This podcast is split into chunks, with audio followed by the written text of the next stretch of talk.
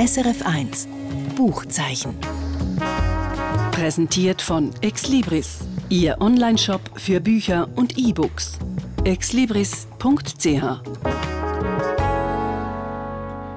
und wie immer ist das Buchzeichen wieder eine Stammtischrunde heute. Mit dabei sind Katja Schönherr und Simon Leuthold. Zwei junge Schweizer Autorinnen besprechen wir heute an dem Stammtisch. Es sind das Julia Werber mit ihrem zweiten Roman Die Vermengung und Rebecca Giesler mit ihrem Roman Debüt vom Onkel.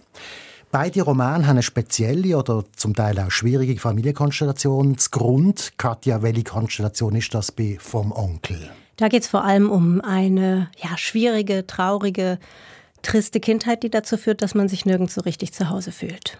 Und wie ist das bei der Vermengung, Simon?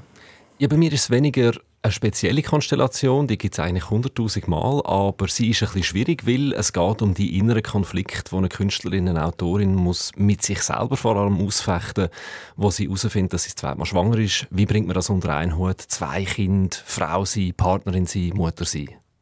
Das also das Angebot heute im Buchzeichen. Mein Name ist Michael Luisier. Ja, Simon, fangen wir doch gerade an mit der Vermengung. Eine Autorin, die jetzt zweite Kind bekommt und das Problem damit hat, dass sie auch noch einen Partner hat und möchte gerne Künstlerin sein. Das betrifft Julia Weber ja selber. Sie ist selber Autorin, hat selber mhm. die Situation. Ist das eigentlich ein autobiografischer Roman? Eine ganz genaue Autobiografie ist es sicher nicht, aber es ist eindeutig näher am Leben von der Julia Weber selber dran.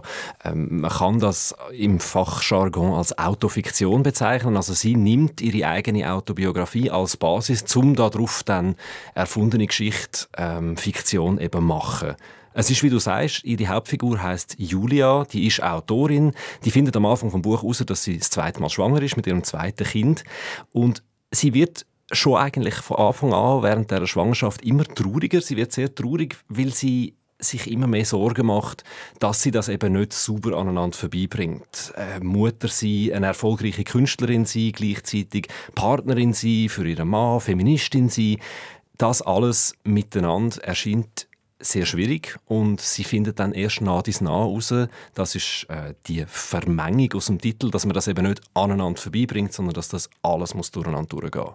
Und wie erzählt sie das jetzt, dass alles durcheinander durchgeht? Oder wie löst sie das jetzt? Ja, die Julia im Roman, also der Julia Weber, ihre Romanfigur, die ist ja auch Autorin und die schreibt. Und wir lesen nicht nur, was die Julia im Roman erzählt, sie ist die Erzählerin, sondern wir lesen eben auch nah dies nah immer wieder Ausschnitte aus ihren Text. Und in diesen Text kommen Figuren vor, wo einerseits ähnlich sind wie die Julia selber, aber auch wie Menschen aus der Julia in ihrem Umfeld, wo dann auch ähnliche Sachen erleben wie sie selber. Also zum Beispiel, wo die Julia ihre Geburt hat, wo das Kind auf die Welt kommt. Das ist eine schwierige Geburt, sehr schmerzhaft, mit vielen Komplikationen auch.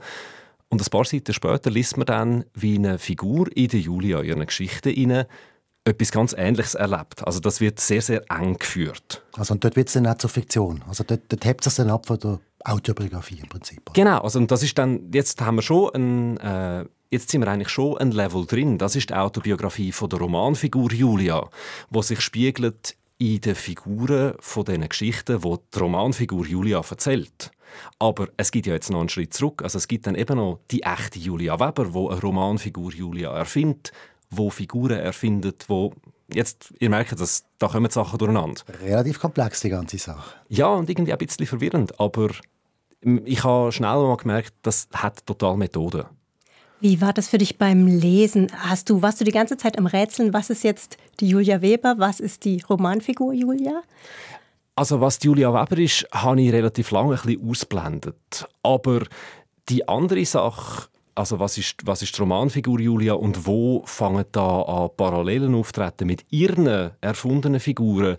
Dort ist es ein Weile gegangen, bis ich verstanden habe, dass sich das jetzt dort auch nochmal anfängt zu spiegeln. Also zwar sind die Textstellen, die man liest, von der Romanschriftstellerin Julia, von der Schriftstellerin Julia im Buch hinein, die sind abgehoben, die sind kursiv gedruckt, also das sieht man, dass das ein anderer mhm. Text ist, wo man da liest. Aber wie das zusammenhängt mit ihrem Leben, das merkt man erst so nah bis nah. Und wie hängt das jetzt alles zusammen? Also kann man das irgendwie auflösen? Kann man das erzählen oder muss man das zuerst lesen? Also sie erklärt es ein Stück weit in ihrer Erzählung drin. Also die erfundene Julia, die fängt an Dialog führen mit ihren Figuren und erklärt ihren Figuren, warum sie sie jetzt gerade erfunden hat oder warum ihnen das gerade passiert, äh, was ihnen passiert. Nämlich, weil sie selber auch probiert, das als Mittel zu benutzen, um ihre Erfahrungen verarbeiten, um ihr Leben verarbeiten. Sie redet zum Teil dann auch mit der einen Figur über andere Figur, wo gerade nicht dort ist, oder sie schreibt diesen Figuren Brief, die Figuren antworten dann. Es ist also wirklich alles extrem dicht verwoben. Ich habe das Buch jetzt seit einer Weile ne, auf meinem Nachttisch liegen, bin noch nicht zum Lesen gekommen, aber ich habe durchgeblättert und gesehen, dass am Schluss doch relativ viele Zitatnachweise sind. Also sie zitiert dann bestimmt auch, also offenbar auch viel. Wie ist das? Wirkt es dann wie ein Sachbuch oder wie flechtet sie diese Verweise auf andere Autorinnen ein? Ja, die verweist das ist nochmal eine Ebene mehr, die auch noch in die Vermengung hineinkommt. Also das, am Schluss ist es wirklich so ein Knäuel. Ähm, das sind längere Zitate, wo vor allem in der zweiten Hälfte des Buch richtig viel davon auftauchen, von ganz verschiedenen äh, Autorinnen und Autoren, äh, die noch leben oder auch die schon lange tot sind, wo man wie merkt, das sind Sachen, wo jetzt einfach relativ assoziativ auch noch ganz gut zu den Sachen mhm. passen, wo da gerade passieren, wo da gerade verhandelt werden einerseits ist das verwirrend. Also ich habe dort auch das ein oder andere Mal gedacht, uh, braucht es das jetzt wirklich auch noch? Auf die andere Seite kann man natürlich auch weiterdenken, wenn man sagt, okay, die Figur, die Julia in dem Roman, das ist eine Künstlerin, das ist eine Autorin, das ist eine, die viel lesen muss. Und wenn man, wenn man so daran hergeht, merkt man halt, wie vielleicht auch, dass die ganze Verwirrung von dieser schwierigen Situation, wo sie drin ist, ähm, also es ist eigentlich eine, eine, Existenzkrise. Oder? Wie bringe ich das alles unter einen Hut? Das überfordert sie komplett. Und in dieser Situation macht es dann irgendwie auch Sinn, dass sie in diesen Büchern, wo sie liest, plötzlich ganz viele Sachen entdeckt, die da auch noch Sinn machen. Darf ich mal noch einen ganzen Schritt zurückgehen und einfach mal an Basics versuchen zu mhm. gehen? Wir haben eine, eine junge Frau, die jetzt zweite Kind bekommt und die schafft als Künstlerin und hat eine Partnerschaft das ist im Prinzip die Grundstory, die erzählt wird. Also jetzt mal abgesehen von diesen ganzen Zitaten oder von der ganzen Konstruktion vom Buch, was erfahrt man über die Julia?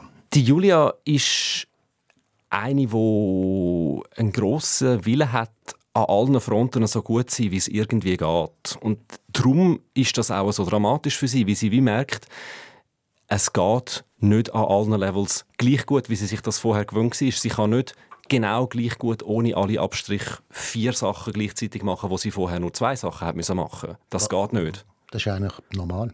Genau. Und das ist aber das, wo die Krise, wo sie durchlebt, die Situation, die für sie extrem schwierig ist, wo man aber auch merkt, ist für ihren Partner zum Beispiel schwierig, weil er zum Teil gar nicht recht kann verstehen, warum es ihr so schlecht geht mit dem. Es ist doch alles gut, wir haben ja zwei Kinder, wir sind finanziell einigermaßen gut aufgestellt, wir haben eine schöne Wohnung, wir haben gute Freunde und so weiter. Warum bist du so traurig? Mhm. Und jetzt würde ich gerne noch ein bisschen über das Sprachliche wissen. Äh, wie ist denn das geschrieben? Also wo ist der Genuss dran, wenn ich das lese? Oder was gefällt dir an dem? Ich habe das sehr eindrücklich gefunden, weil es auf die eine Seite sehr simpel gemacht ist von den Sätzen her. Also die Satzstrukturen sind ganz einfach. Es gibt kaum einen Satz drin, wo man nicht grammatikalisch sofort würde verstehen. Was es aber speziell macht, sind äh, die Bilder zum Teil, wo sie bringt. Die sind extrem eindringlich, zum Teil auch ganz verblüffend, wo sie äh, Sachen zusammenbringt. Also da kommen Menschen Pelz über zum Beispiel und Sachen fühlen sich plötzlich ganz anders an. Sie werden wie versteinert oder so. Also es gibt ganze so mystische, äh, mystische Bildsprache da drin und an der Stelle, wo die Bildsprache nicht mystisch ist, zum Beispiel in der Beschreibung von Schwangerschaft und Geburt, dort ist sie extrem klar, extrem deutlich. Also das sind ganz beeindruckende Bilder. Ich möchte noch einmal auf den Grundkonflikt zurücksprechen kommen. Vielleicht sagst auch du etwas, Katja, weil du kennst das eher als ich oder du hast einen weiblichen Blick drauf.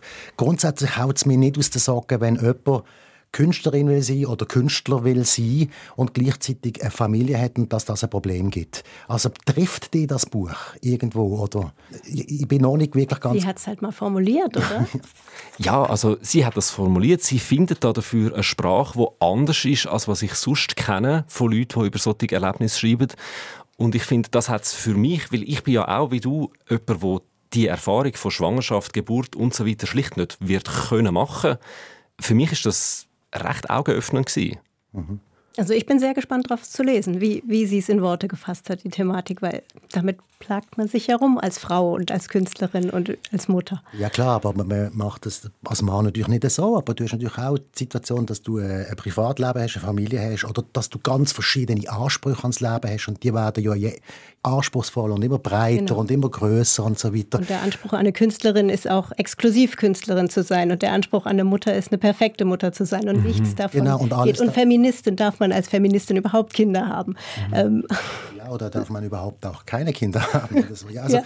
Was, ist es denn ganz konkret? Also, du bist dich vielleicht auch einfach nicht gewöhnt, oder? Also aus der männlichen Perspektive gibt es so Bücher nicht. Also kaum, oder? Ich habe noch recht großen Respekt davor, sich so zu öffnen. Das ist krass. Damit hadert sie ja sicher auch im ja, Buch, ja, könnte ich also mir das ist, ich meine, es ist ein extrem persönliches Buch, mhm. auch wenn hinten drin steht, ja, es ist angelehnt an Personen aus dem, rechten, äh, aus dem echten Leben. Mhm.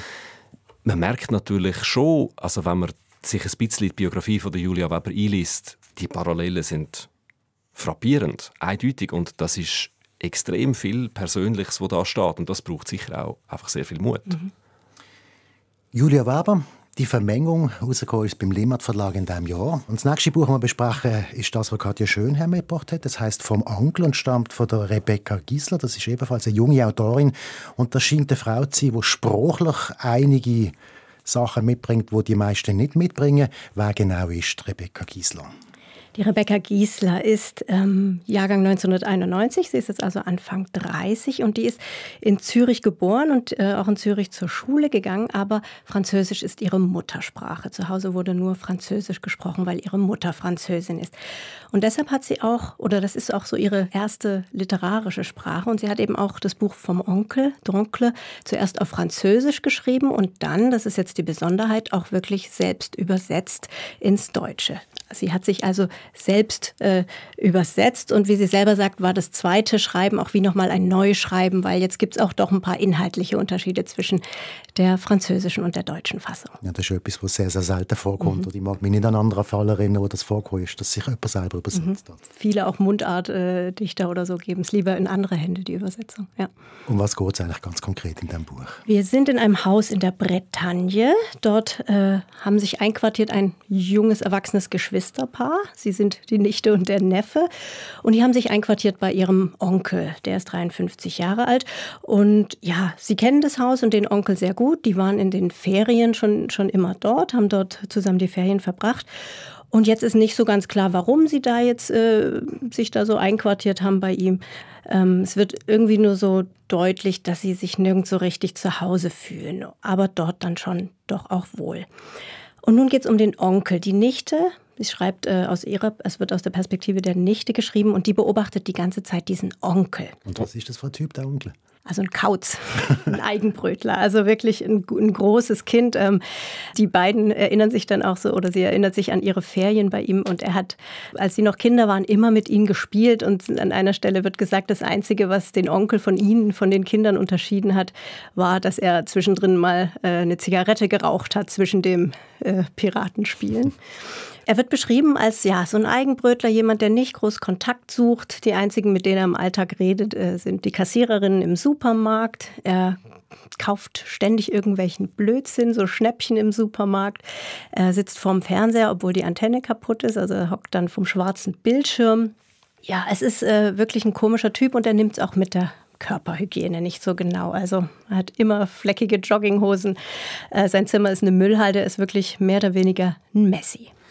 Du hast vorhin gesagt, die, die Nichte mhm. beobachte eigentlich ausschließlich den Onkel. Du hast den Onkel lustigerweise einen Kauz genannt. Das hat bei mir sofort so eine zooartige Assoziation ausgelöst. Also das ist wirklich eine Art, wie wenn man in den Zoo geht, also ein Tier in seinem Käfig anschauen, kommt es mir ein bisschen vor. Was du jetzt erzählt hast, hat so etwas Voyeuristisches auch. Es ist sehr, sehr voyeuristisch. Es ist interessant. Die Zoo-Assoziation hatte ich nicht, aber es wird oft sehr, sehr grotesk in diesem Buch. Das ist wirklich auch eine Besonderheit, sehr, sehr skurril. Also gibt auch eine Stelle, da verwandeln sich dann auch mal äh, Tiere in äh, Menschen in Tiere. Aber das Voyeuristische ist da. Gleichzeitig merkt man, und das fand ich sehr, sehr angenehm, obwohl man auch bei dieser, ja, auch diese Hygienebeschreibung und so des Onkels, obwohl man so ein bisschen Ekel verspüren könnte gegenüber diesem Onkel, merkt man, dass diese Nichte den, den Onkel, so kauzig er ist, total gern hat. Und das, da kommt so eine ganz leise Liebe und so ein Respekt ähm, hervor. Das fand ich ganz schön zum Lesen. Und geht es noch irgendjemand an? Also jetzt ist es einfach die Konstellation Onkeln und die, die anderen. Mhm. Aber was, was, was passiert jetzt mit dieser Konstellation? Genau, also wir haben die, die Ebene, dass sie den Onkel beobachtet, dem, dem geht es nicht gut, dem geht es gesundheitlich ähm, immer schlechter und sie versuchen ihn so ein bisschen dazu zu bringen, weniger Cola zu trinken äh, und auf sein Herz zu achten und sich gesund zu ernähren und ab und zu zu, äh, zu waschen.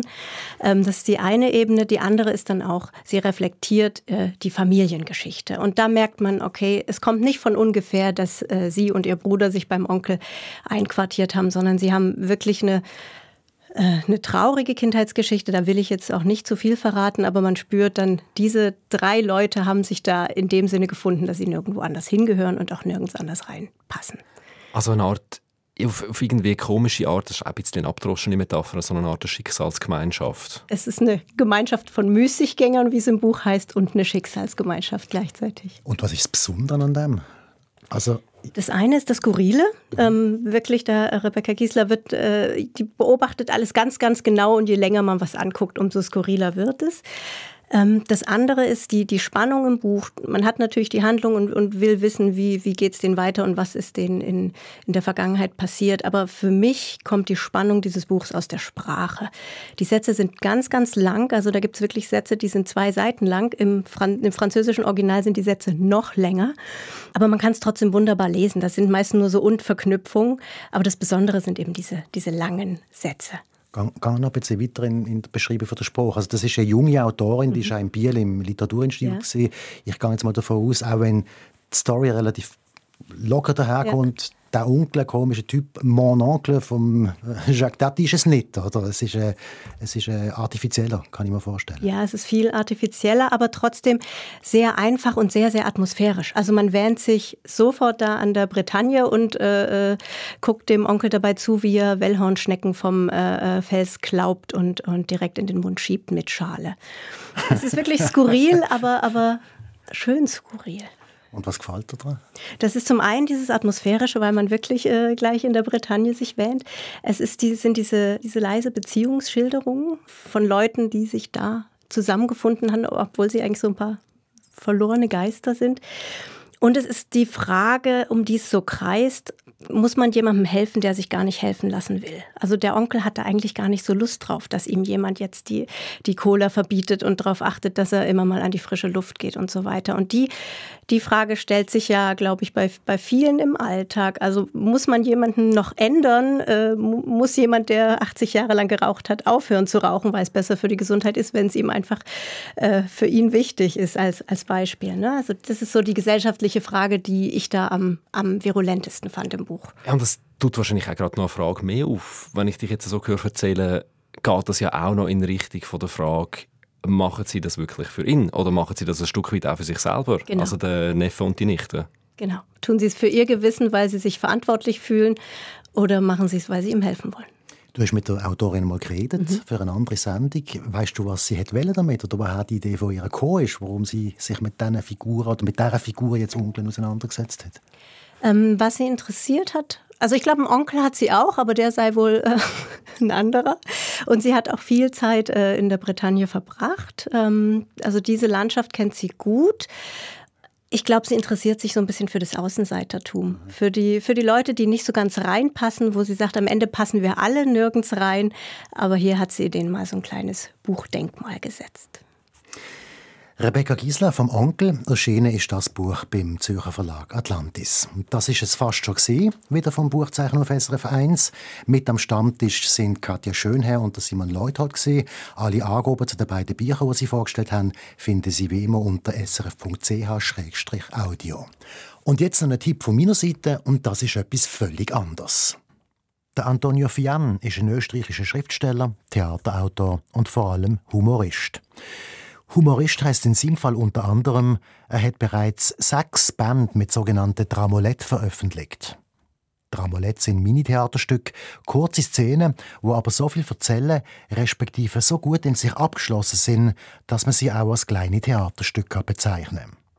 Natürlich haben die immer auch eine humoristische Note, weil es ja an sich schon lustig ist, wenn ein Theaterstück nur gerade eine Minute dauert. Jetzt ist ein siebter Band erschienen. Wurstfragen heisst er. Und es kommt alles drin vor, was Österreich, aber auch weltweit in den letzten Jahren für Wirbel gesorgt hat. Von Corona bis an zu dem Skandal rund um den Bundeskanzler Sebastian Kurz. Aber auch ein Haufen kulturelle Themen kommen vor, wie beispielsweise das Gendern. Dazu hat der Antonio Fian mein Lieblingstramolett aus dem Band geschrieben. Und wenn das Stück kein österreichischer Dialekt vorgibt, lese ich es jetzt zum Schluss noch vor. Gendern. Erotisches Drama. Eine Bettstadt, darin zwei Personen A und B. A. Lass uns gendern. B. Gern. Schrägstrich oder Unterstrich? A. Weder noch. Ich will das Binnen-I. B. Baff. Das Binnen-I? A. Ja, ich will das Binnen-I. B. Aber du weißt schon, dass es Binnen-I seit langem nicht mehr. A. Ich weiß. Trotzdem. Und nun mach. Ich will das Binnen-I, bis ich Sternchen sehe. Sie gendern. Vorhang. Antonio Fian, Wurstfragen, Dramolette 7, Useko Bedroschel. Und das ist es jetzt endgültig vom Buchzeichen auf SRF 1 für diese Woche. Mein Name ist Michael Luisier. SRF 1 Buchzeichen. Präsentiert von Exlibris, Ihr Onlineshop für Bücher und E-Books. exlibris.ch